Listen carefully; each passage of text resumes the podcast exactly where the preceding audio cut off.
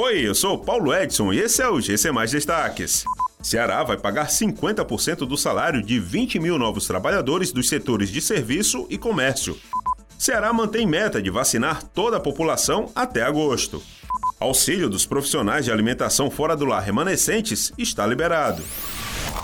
O governador Camilo Santana anunciou nesta terça-feira que o governo do Ceará pretende lançar um novo subsídio para as empresas que abrirem novas vagas de emprego no estado. Segundo o líder do executivo estadual, o poder público vai pagar 50% do salário de 20 mil novos trabalhadores dos setores de comércio e serviço durante os próximos seis meses. De acordo com ele, a proposta de lei deve ser enviada à Assembleia Legislativa até esta quarta-feira, para ser votada em caráter de urgência, antes do recesso parlamentar.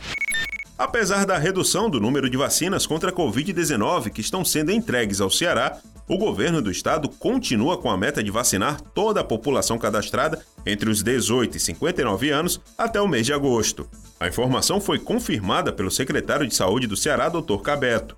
Ele destacou também que o governo do Ceará continua negociando a compra de mais imunizantes entre os laboratórios e aguarda a chegada de novas doses da vacina Sputnik V para os próximos dias. Já foi liberado o pagamento no valor de mil reais aos beneficiários do auxílio a desempregados do setor de alimentação fora do lar no Ceará, que precisaram atualizar dados inconsistentes.